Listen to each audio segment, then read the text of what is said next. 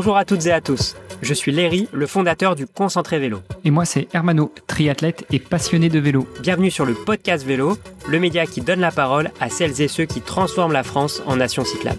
Dans chaque épisode de cette deuxième saison, nous allons décrypter les méthodes d'élus, de techniciens et de chercheurs œuvrant chaque jour à l'augmentation de l'usage du vélo dans les territoires. Cette nouvelle saison a été enregistrée lors des rencontres de l'association Vélo et Territoire. Elles se sont déroulées à Bourges en octobre 2022. Depuis la saison 1, ce podcast est soutenu par 15, fournisseur de réseau vélo pour les collectivités. Ensemble, nous poursuivons un objectif commun, celui de faire avancer l'usage du vélo dans tous les territoires en partageant de précieux conseils et retours d'expérience. Bonjour à toutes et à tous, bienvenue pour un nouvel épisode du podcast vélo. Euh, dernier épisode de la saison 2 qui, euh, pour le coup, ne se tiendra pas aux rencontres vélo et territoire. On a décidé de faire un épisode un petit peu plus euh, intimiste avec quelqu'un de chez 15, mais je vais vous raconter un petit peu tout ça. Pour terminer justement la saison 2, eh bien, on a décidé d'inviter ceux qui font avancer le vélo urbain de l'intérieur. 15 soutient le podcast depuis la première saison, donc évidemment, il en est un des acteurs incontournables et on a décidé euh, d'aller interviewer une personne de chez 15. Et en plus, on a la chance de donner la parole à une femme et ça, ça nous fait très plaisir parce que euh, dans le podcast vélo, on est très attaché à la parité et à donner euh, la parole aux femmes. je suis très heureux de recevoir Stéphanie Journel, qui est CSM chez 15 qui est aujourd'hui dédiée au suivi opérationnel du matériel pour les services Vélib à Paris et Le Vélo à Marseille longue phrase. Euh, Stéphanie, je te propose bah, tout simplement déjà de, commencer par te présenter. Qui es-tu, Stéphanie? Bonjour à tous. Je te guide un peu. Si tu devais te présenter et résumer ton parcours en quelques phrases, qu'est-ce que ce serait? Alors, euh, moi j'ai commencé dans les transports publics ma carrière professionnelle chez Keolis en réponse à l'appel d'offres pour lancer des nouveaux marchés de, bus, de tramway, de métro. Je suis tombée dans la mobilité euh, assez rapidement. Euh, j'ai passé dix ans chez eux. Ensuite, j'ai envie de, de voir d'autres choses. Donc, je suis allée en cabinet de conseil pendant deux ans. J'avais un rôle de euh, key account manager. Donc, je suivais la relation euh, commerciale et contractuelle entre des gros clients du cabinet et, euh, et donc ces gros clients. Je t'ai présenté en disant que tu étais euh, CSM chez 15. Ça veut dire quoi, CSM Alors, CSM, c'est l'acronyme pour Customer Success Manager. Le rôle des CSM, c'est d'accompagner nos clients au quotidien, quels qu'ils soient, sur leurs problématiques euh, opérationnelles, euh, qui va de la gestion de la supply chain jusqu'à la gestion des incidents qualité. C'est un scope très large. Le but, c'est vraiment pour nos clients que le service se déroule le mieux possible. Alors, on va revenir justement sur ton scope très large parce que je crois que il y a pas mal de choses à dire, notamment sur les deux exemples que tu as cités tout à l'heure, sur euh, la ville de Paris et sur la ville de Marseille. Pour revenir un petit peu sur, sur ton métier de CSM, justement, quelles sont un petit peu les, singularités, quelles sont les particularités, et notamment chez 15 par rapport à, à d'autres sociétés euh, qui ont aussi des CSM dans leurs équipes? Alors la particularité, c'est que on doit adresser des problématiques très opérationnelles, alors que nous, on est fabricant de matériel. Donc on doit comprendre et se mettre à la place d'un exploitant pour pouvoir faire évoluer nos produits, euh, pour pouvoir faire évoluer aussi nos solutions, que ce soit parce que je vais faire euh, évoluer une pièce en termes de robustesse. Et puis, euh, de temps en temps, je vais devoir développer des fonctionnalités, développer des nouveaux outils, par exemple, pas partie de ma roadmap produit. Alors quand tu dis tu vas devoir développer, c'est-à-dire tu vas devoir être l'étincelle qui va permettre de, de lancer le développement de, de, ce produit ou de ce service, et puis après ça va plutôt être les équipes, et notamment pour des produits, les équipes techniques, les équipes industrielles qui vont se charger de, de développer. C'est ça. En fait, moi je suis un peu le point d'entrée, le point de sortie pour nos clients. Donc, quand un client a une problématique ou une demande, une requête, euh, il s'adresse à moi. On en discute avec les équipes euh, en interne euh, chez 15 pour voir la faisabilité, les délais. Et puis, euh, et puis après, je fais un retour et je suis le, la mise en œuvre euh, du projet pour le Alors pour simplifier, on va dire que tu es, un peu un, une super chef de projet euh, et puis en plus avec une casquette un peu commerciale parce que tu suis les, les comptes des clients, c'est ça? C'est ça, c'est exactement ça. Ah, c'est cool, j'ai compris. Ouais. Alors pour revenir justement encore plus sur, sur ton travail chez 15, euh, tu es dédié au service Vélib et le vélo, donc à Paris et à Marseille. Depuis le début du podcast, euh, il y a eu beaucoup d'acronymes, beaucoup de noms, beaucoup de noms de sociétés qui ont été cités. Est-ce que tu peux revenir un peu avec nous sur cet imbroglio et la structure des contrats qu'il peut y avoir entre les villes, les sous-traitants, les prestataires, tout ça 15, à la base, c'est un fournisseur de solutions, de solutions hardware, donc le vélo, la station, et de solutions software, l'application, le site internet, et puis toute l'IoT qui va avec qui va avec le vélo et les stations. Alors quand tu dis IoT, hein, c'est Internet of Things, donc euh, tout ce qui est un petit peu objet connecté lié au vélo et euh, au suivi des performances et des statistiques. Exactement. Et du coup, en tant que fournisseur, on répond à des appels d'offres avec des exploitants. Donc le rôle du fournisseur, c'est de mettre à disposition les outils et euh, les produits. Et le rôle de l'exploitant, c'est de faire vivre au quotidien ces vélos, ces stations, de les mettre en station, de les réparer et puis de gérer toute la relation avec les collectivités, villes ou métropoles qui ont attribué ce marché à l'exploitant qui lui-même avait sélectionné un fournisseur Fifteen. Donc sur Paris, Fifteen est le fournisseur des vélos, des stations et puis de toute l'infrastructure IT qui va avec. Smooth est l'exploitant du service c'est Smooth qui, au quotidien, est sur le terrain à aller euh, récupérer les vélos euh, abîmés, euh, déchargés, etc. Et puis, c'est le SAVM, le syndicat automobile métropole, qui est le chef d'orchestre de tout ça et qui est l'attracteur du marché. Sur Marseille, on a exactement la même structure. 15 fournit les solutions. Inurba est l'exploitant localement, qui a une équipe dédiée de techniciens et d'agents régulation et de suivi de la relation client euh, de CRC euh, sur place à Marseille. Et puis on a euh, MBM, ex-Marseille euh, Provence Métropole, qui est euh, l'attributaire du marché. Waouh. Bon, alors j'espère que vous avez tous suivi euh, parce que et que vous avez pris des notes parce qu'on va pas on va pas le refaire. euh, non, mais pour faire simple, euh, voilà, il y a plusieurs acteurs qui rentrent en jeu dans chaque service de location de vélo pour les particuliers. Donc VLS, vélo en libre service.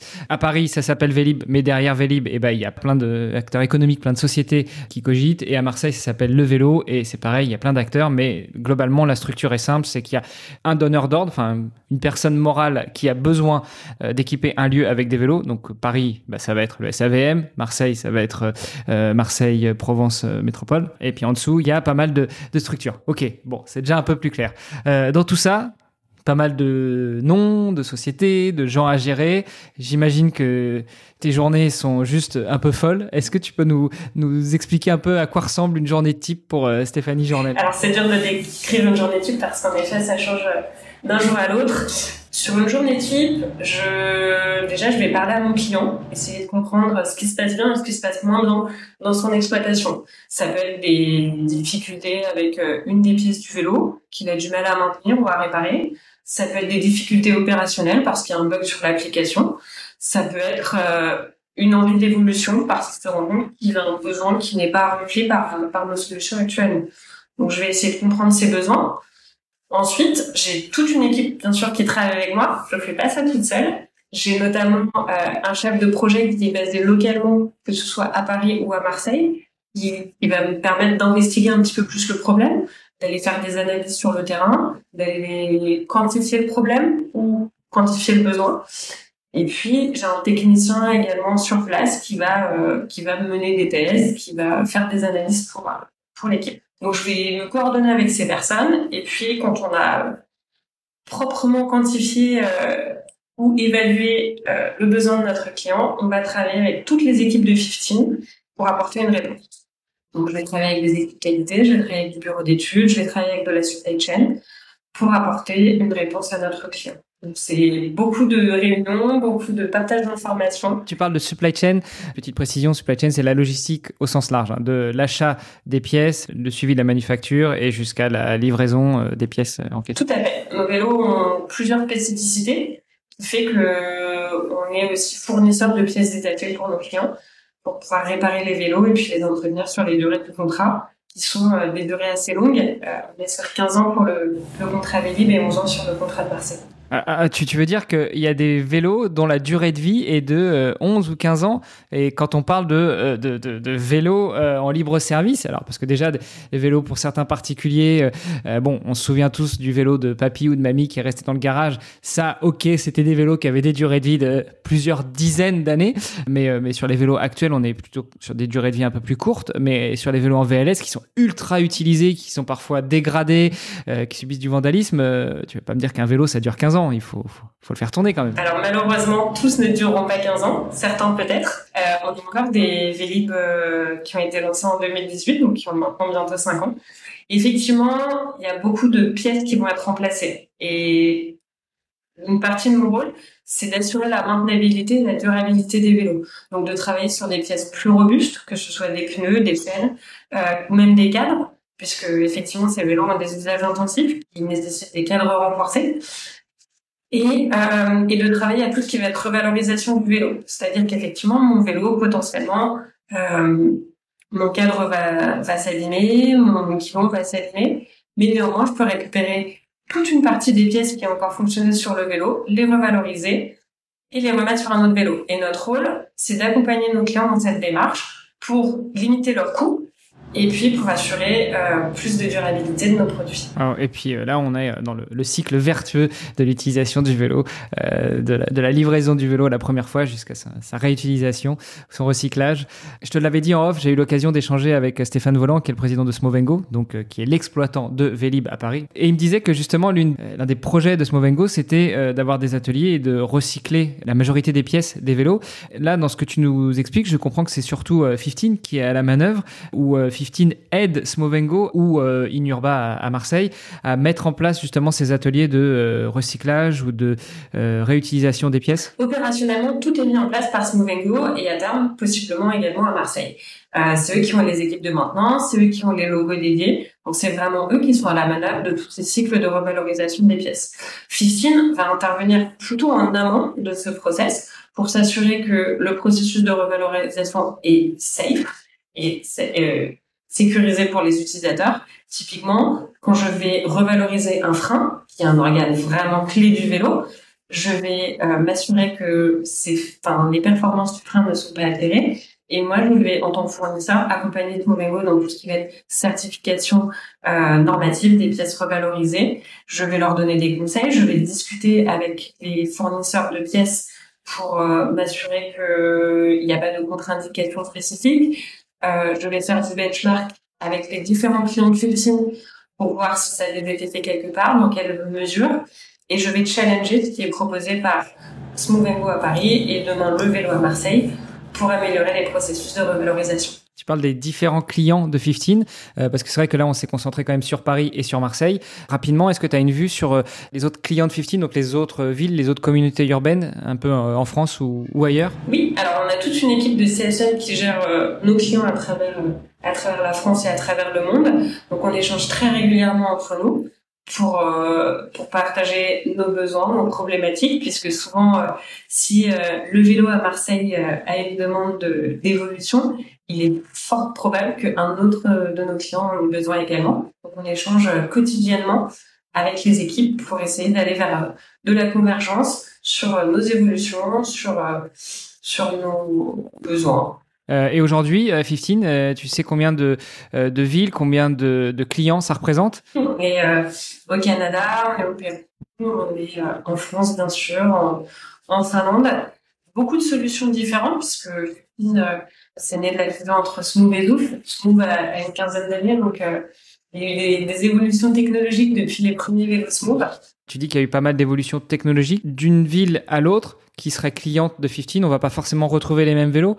On peut éventuellement retrouver les mêmes évolutions, parce que comme tu disais, si euh, le client marseillais il a un besoin d'évolution, bah, potentiellement celui de Paris, il aura peut-être aussi le même besoin d'évolution. En revanche, les vélos des Vélib à Paris, c'est peut-être pas les mêmes que les vélos de Le Vélo à Marseille. Tout à fait on a des technologies différentes et on a des équipes qui sont en charge de la convergence, de la convergence des pièces d'une part, que si fait euh, évoluer une équipe pour qu'elle soit plus robuste à Paris, autant la mettre aussi à Marseille. Donc c'est des pièces qui sont assez facilement déployables sur des technologies différentes, mais également de la convergence euh, IT. On va essayer de, de, faire en sorte que des solutions ou des fonctionnalités qui soient développées chez un client puissent l'être d'une manière ou d'une autre chez un autre, même si la technologie n'est pas n'est pas exactement la même. Après, tout forcément ne sera pas euh, mutualisable et tout ne sera pas implémentable sur chacun de nos clients. Euh, ne serait-ce que s'il y a des clients qui ont que des vélos musculaires et d'autres qui ont que des vélos électriques, bah, euh, le transfert de technologie entre l'un et l'autre, ça risque d'être un peu compliqué. Tout à fait.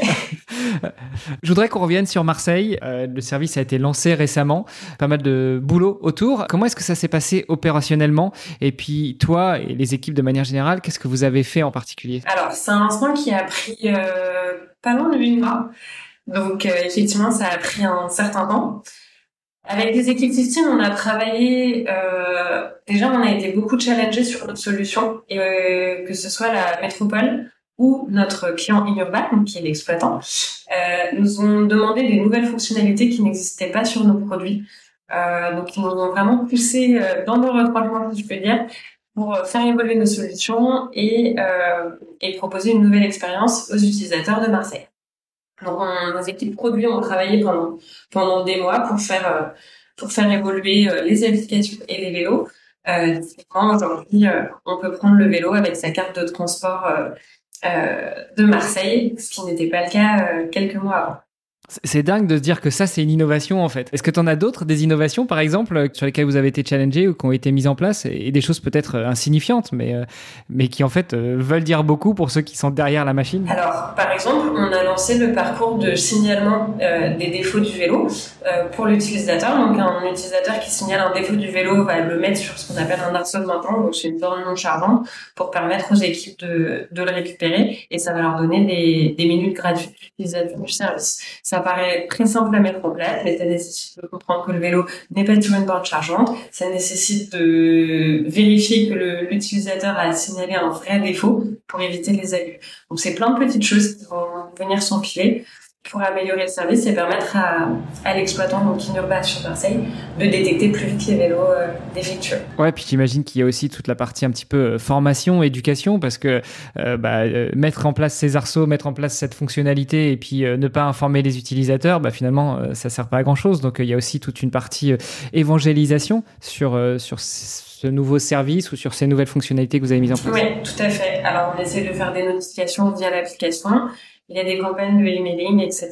Et puis, euh, Inurba a une équipe de relations clients, j'ai ça d'une main de maître, qui informe les clients euh, à chaque interaction. Euh, bah, je t'ai coupé du coup euh, parce que je, ça, ça, me paraissait important euh, cette partie nouvelle fonctionnalité euh, que j'imagine en plus une fois que vous l'avez implanté sur Marseille, bah, vous allez justement avec les équipes convergence peut-être pouvoir l'implanter sur d'autres sites auprès d'autres clients.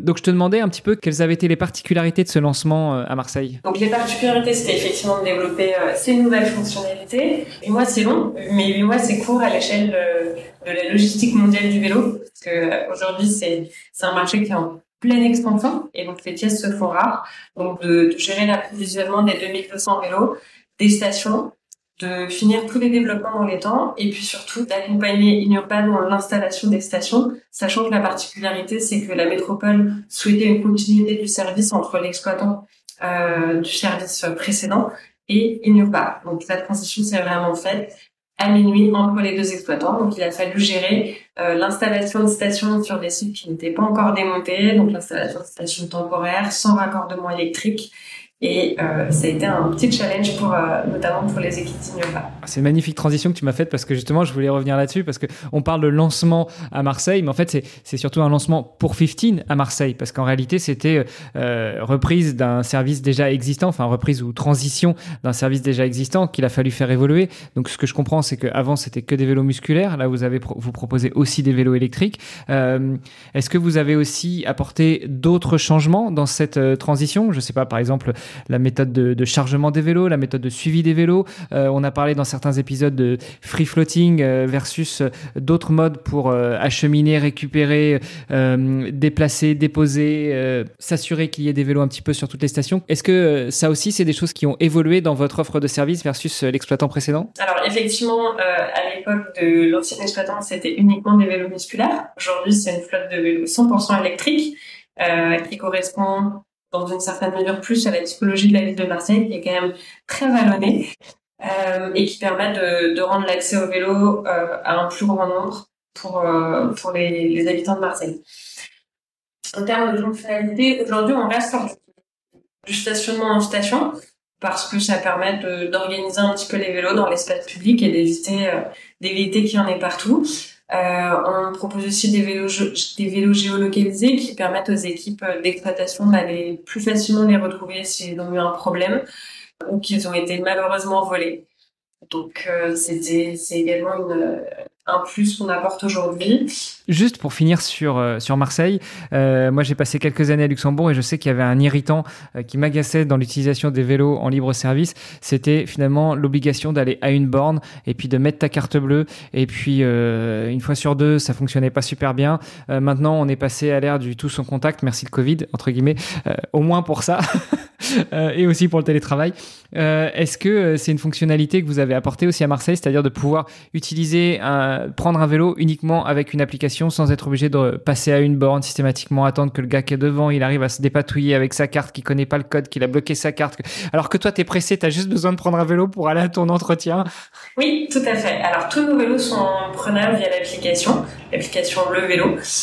Il suffit de la télécharger et puis de rentrer quelques informations pour pouvoir utiliser le service ou pour s'y abonner. Si euh, on est convaincu dès le début, on peut également s'y abonner directement via l'application. Et enfin, on a toutefois laissé les totems qui permettent d'acheter euh, un titre de transport à la journée pour permettre euh, à des personnes qui sont rassurées par ce mode de fonctionnement de pouvoir acheter leur ticket. Oui, c'est vrai. Je prenais mon exemple, mais c'est pas forcément le, bon exemple pour tout le monde. Il y a des gens qui aiment bien aussi aller au totem, utiliser la carte, etc. Est-ce qu'on peut mettre des pièces aussi, comme dans le parc maître, ou c'est full carte bleue? Non, c'est full carte bleue, notamment parce qu'il y a une notion de préautorisation, de caution, qui nécessite l'introduction d'une carte bleue. Ouais, c'est vrai qu'on n'est pas aux machines à sous au casino, quoi. Ça serait un petit peu embêtant de devoir mettre des pièces et des pièces avant de prendre ton vélo, et puis après, euh, quand tu déposes ton vélo à la borne d'après, récupérer les pièces qui tombent. Exactement. Et surtout que c'est une question de 300 euros, ça ferait un, certain nombre de pièces. Euh, vive les pièces jaunes, tu y vas avec une boîte à outils remplie de pièces jaunes. c'est ça. Et après, quand tu repars, tu... c'est quand, même, quand même pas super pratique. On a pas mal parlé de Marseille. Euh, est-ce qu'on peut parler aussi un petit peu de Paris et des fonctionnalités du service à Paris? Donc, Paris, c'est un service qui a été lancé en 2018. Comme vous pouvez vous en douter, il y a eu beaucoup beaucoup d'évolutions qui ont été faites depuis. Euh, des ah, attends, attends, attends, je, triche un peu parce que j'ai l'info, mais 2018, en tout cas pour Smovengo. Pour Smovengo. Euh, mais c'est Paris, si je ne m'abuse, c'était la première ville du monde à, s'équiper de vélos en libre service. Non, c'était Lyon avec les vélos. Ah, raté. bon, c'était en France, Cocorico. on parlait des particularités de Paris, donc service, euh, en tout cas pour 15, qui a été lancé en 2018. C'est un service qui évolue chaque année. Chaque année, on lance de nouvelles fonctionnalités et puis euh, on, on, stabilise le service euh, suite aux remontées de Smovengo, mais également des, des clients finaux qui euh, les utilisent au quotidien. Dans les fonctionnalités, on a lancé par exemple le fait de pouvoir laisser son vélo en free floating dans certaines stations. Pas du full free floating, puisqu'il faut néanmoins attacher son vélo à un câble sur une bornette, mais ça permet par exemple de rajouter de, de l'emplacement de stationnement. Euh, pour ceux qui sont euh, pas des bons élèves et qui n'ont pas écouté les épisodes précédents, le free floating, rapidement, tu peux nous faire une petite euh, définition Le free floating, c'est la capacité de laisser un vélo hors station. Donc, c'est notamment le système qu'on voit des trottinettes. où on la, on la laisse à des endroits soit spécifiques qui, qui sont géolocalisés, soit un peu n'importe où dans la ville. sur le, le concept du free floating Vélib, c'est vraiment de le laisser en station mais en dehors d'une borne de, de, recharge. Bon, et puis on le rappelle, hein, les trottinettes, les vélos, c'est pas dans la Seine, c'est, c'est, peut-être n'importe où pour le free floating, mais, mais quand même pas complètement n'importe où, à des endroits où ils sont trouvables et puis euh, à des endroits où ça dégrade pas l'environnement. Exactement. Donc les particularités de Paris, il euh, y a ça. On a aussi beaucoup travaillé sur la fiabilisation des pièces, puisque c'est des vélos qui aujourd'hui, euh, les vélos électriques, ils font une cinquantaine de kilomètres par jour ce qui est pas négligeable. Faut entre 10 et 15 trajets. Il faut s'assurer que les pneus, les chaînes, les guidons, l'ensemble des pièces soient le plus robuste possible pour permettre de ne pas avoir à les maintenir et de ne pas avoir à les ramener en atelier. Donc c'est le gros challenge depuis 5 ans. Euh, les équipes FIFSIN euh, et les équipes de Smooth travaillent à améliorer la durabilité des pièces du vélo. Euh, et aujourd'hui, on voit on commence à voir euh, les effets positifs de, ces opérations. Du coup, j'en profite pendant qu'on parle avec quelqu'un qui est derrière le miroir. Sur la partie maintenance, comment ça se passe? Parce que forcément, un client mécontent qui va utiliser un vélo qui fonctionne pas avec un frein qui grince, bon, c'est une chose, mais un pneu crevé, une selle qui tient pas, et donc tu es obligé d'être plié en deux parce que tu as des grandes jambes, mais, mais tu es sur un vélo une taille. Enfin, voilà, tout ce qui est de la maintenance quotidienne, régulière des vélos, comment est-ce que ça se passe? Il y, a, il y, a, un agent de chez euh, Smovengo euh, slash 15 qui passe euh, tous les jours dans toutes les stations, enfin un ou des agents évidemment, qui vérifie la qualité des vélos. C'est des, c'est des signalements par les utilisateurs. Comment ça se passe cette maintenance? Il y a tout un tas de, de, choses qui viennent se combiner. C'est vraiment les équipes de Smovengo qui interviennent sur le terrain. Euh, ils ont développé euh, des outils qui leur permettent d'identifier les vélos qui n'ont pas roulé depuis un certain temps. Ils prennent également en compte les signalements euh, utilisateurs. Et puis, ils ont des agents qui circulent sur le terrain et qui repèrent les vélos. ils passent en station, ils repèrent un vélo avec les pneus crevés, une pédale euh, manquante, etc. Donc ils interviennent vraiment chaque jour. Ils font, euh, même si euh, pour certains c'est pas satisfaisant, ils font vraiment un travail colossal pour aller chercher ces vélos, les ramener dans les dans les centres de maintenance qui sont au nord et au sud de Paris, et puis pour les réparer et les réinjecter le plus rapidement possible.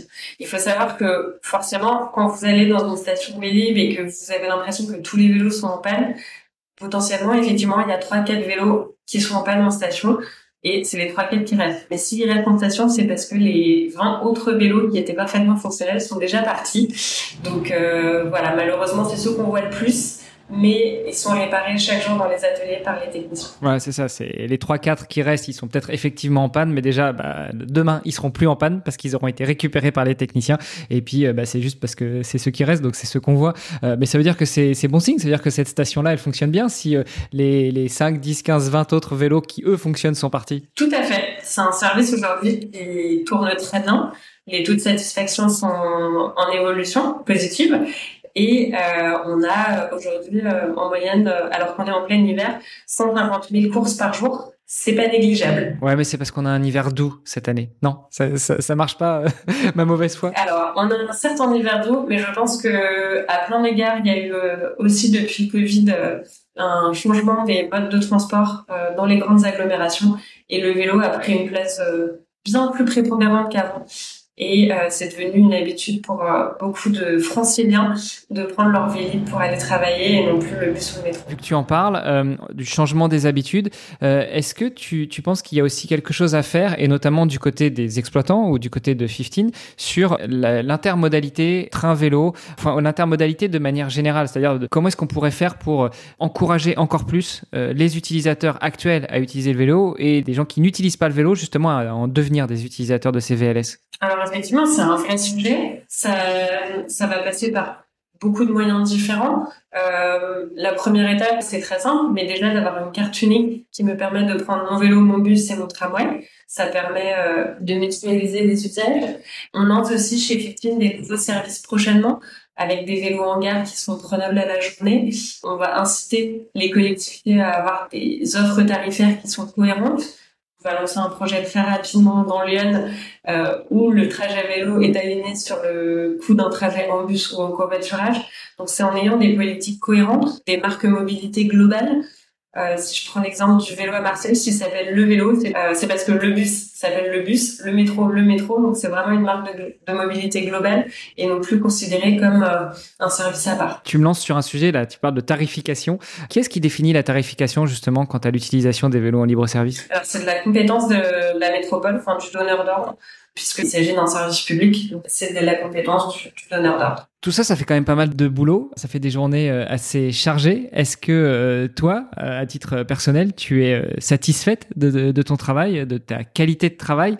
C'est vrai que j'ai la chance de travailler sur, sur des problématiques diverses. Ça peut vraiment aller de, encore une fois, d'une chaîne de frein jusqu'à un développement d'une nouvelle fonctionnalité software. Donc c'est vraiment jamais la même chose. Ça me permet de voir beaucoup de choses différentes, de parler à beaucoup de personnes différentes au sein de, de 15, puisque on est tous impliqués pour la réussite de nos clients et, et c'est vraiment euh, satisfaisant au quotidien.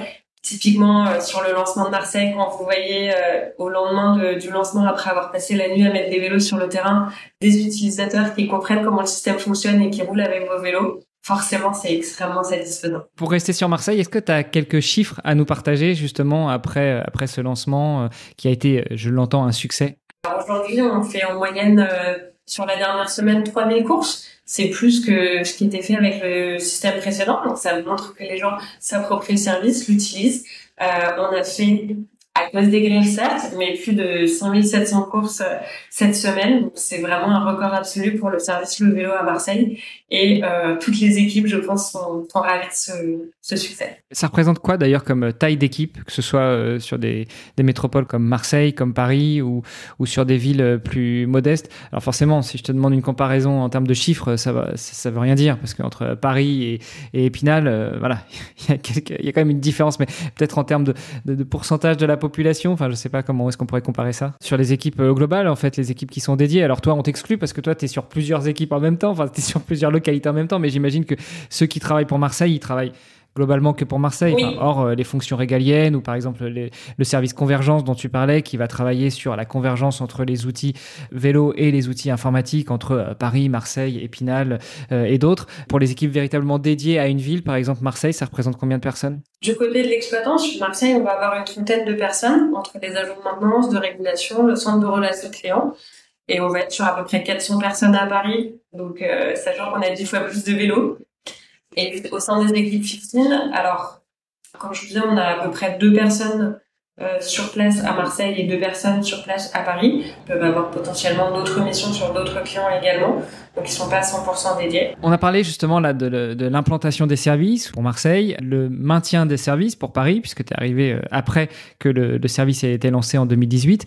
Selon toi, quelles seraient les erreurs à éviter pour certaines euh, villes, certaines communautés d'agglomération, certaines agglomérations qui souhaiteraient se lancer ou relancer un service de vélo en libre service? L'erreur à éviter, c'est de vouloir faire trop vite. On a tous envie, quand on lance un service vélo, qu'il soit euh, disponible avant l'été, parce que c'est là qu'on va avoir le plus d'utilisateurs.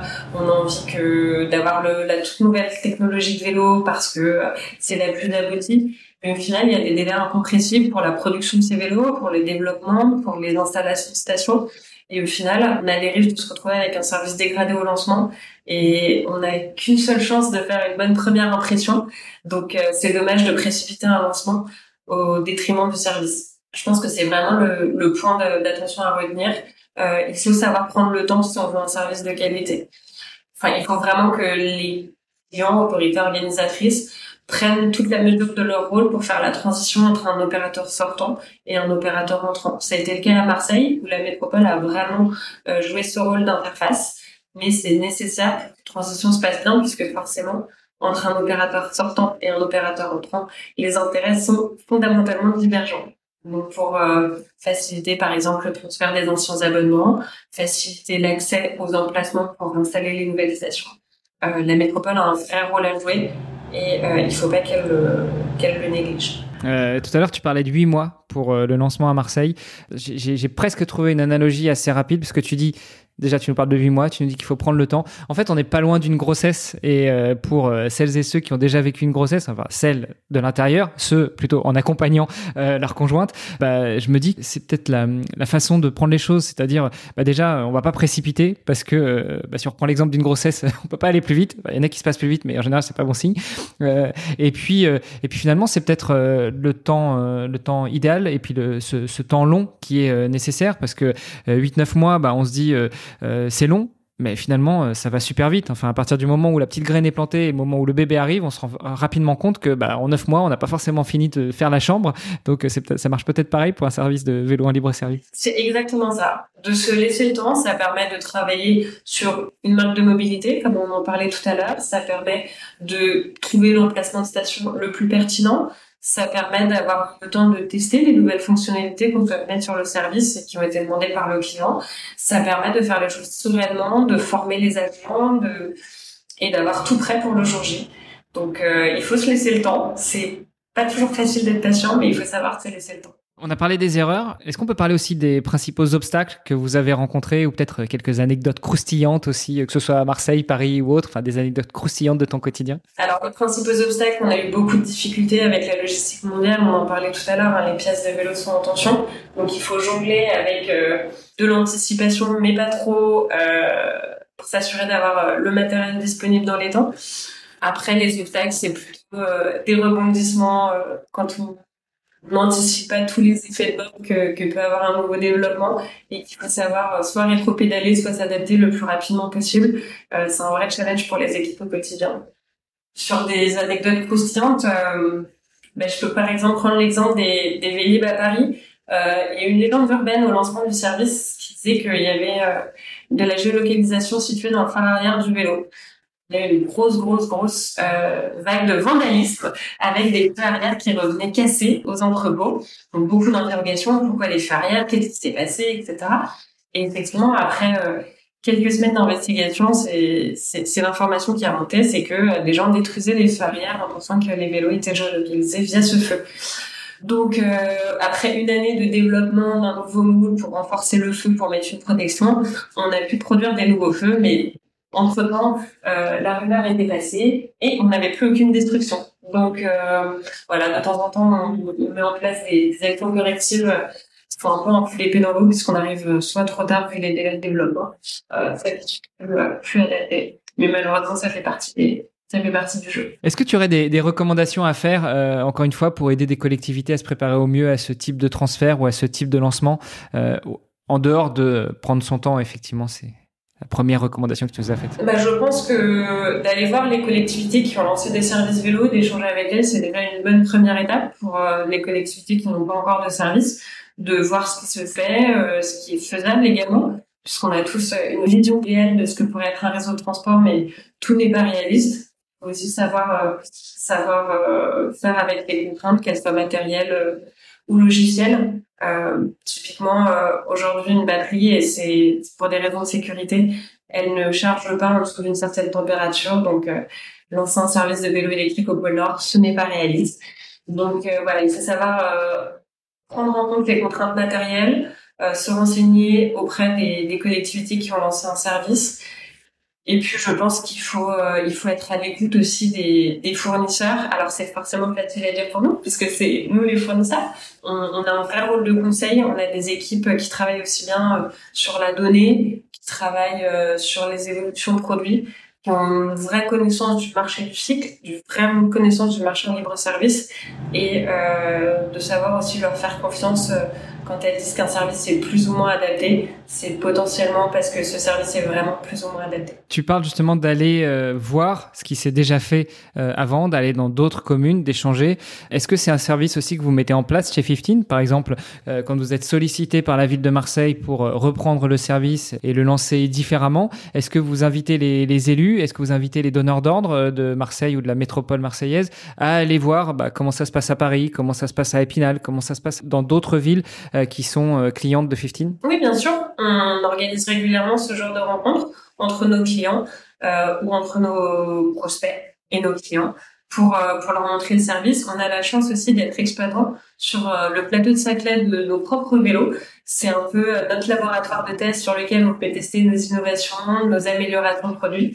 Donc, euh, on les invite aussi régulièrement à, à, se rendre euh, sur le plateau de Saclay pour tester nos produits et nos solutions. C'est euh, un beau pied de nez parce que faire de la recherche et développement à Saclay, c'est quand même le lieu de la recherche et développement en France. C'est vrai. Merci beaucoup Stéphanie.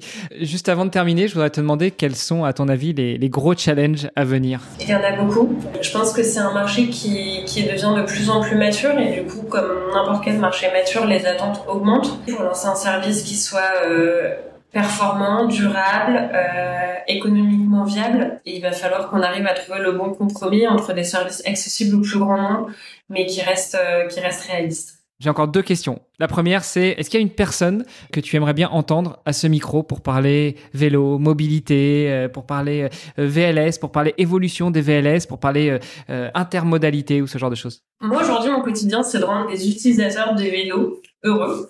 Et je pense que leur point de vue n'est pas toujours très bien retranscrit, que ça passe par des sondages, que ça passe par des, des collectivités qui remontent que. Et je pense que d'avoir des utilisateurs de vélo en libre service, euh, ce serait aussi intéressant pour nous, pour savoir ce qui est vraiment attendu par, par les usagers finaux. Donc ça, ce serait plutôt chouette pour moi. Sur cette question-là, ça me va bien. justement, la saison 2 du podcast était euh, consacrée aux rencontres vélo et territoire et on a fait euh, les premiers épisodes sur place lors de ces rencontres vélo et territoire et j'espère d'ailleurs que euh, notre audience a apprécié. on termine cette saison 2 avec toi, mais, ça me tend très bien justement de faire un petit bonus à la saison 2 ou, ou dériver un petit peu sur la saison 3 en allant tendre le micro, faire du micro-trottoir comme ça se faisait à l'époque pour avoir les, les remontées des utilisateurs. Je pense que ça pourrait être sympa. Et puis pour pour terminer, bah, Stéphanie, si on est satisfait par tes réponses ou si au contraire on a d'autres questions à te poser, euh, quel est le meilleur moyen pour te suivre et pour rentrer en contact avec toi? Alors il y a tout un tas de moyens. Vous pouvez me suivre sur LinkedIn ou euh, m'envoyer un mail à stéphanie.journal.eu et j'essaierai de répondre à toutes vos questions. Super. Bah, écoute, Stéphanie, merci beaucoup pour le temps que tu nous as accordé. Est-ce qu'il y avait un dernier point que tu voulais aborder juste avant qu'on clôture cet épisode et cette saison? Non, je pense que le seul point que je peux aborder, c'est que mon travail euh, c'est le plus facile entre guillemets dans la boîte parce que moi je fais entre guillemets surtout boîte aux lettres. Mais il y a beaucoup beaucoup beaucoup de gens qui travaillent euh, au quotidien sur euh, le développement et l'amélioration des vélos. Et c'est vrai c'est eux les vrais héros de, de Waouh. Bah écoute merci pour ce message d'espoir et puis euh, pour pour ce petit clin d'œil à toutes les autres équipes de 15 on te souhaite une bonne continuation. On te remercie d'avoir terminé la saison 2 avec nous et on se donne rendez-vous très bientôt j'espère. Ça marche. Bonne fin de journée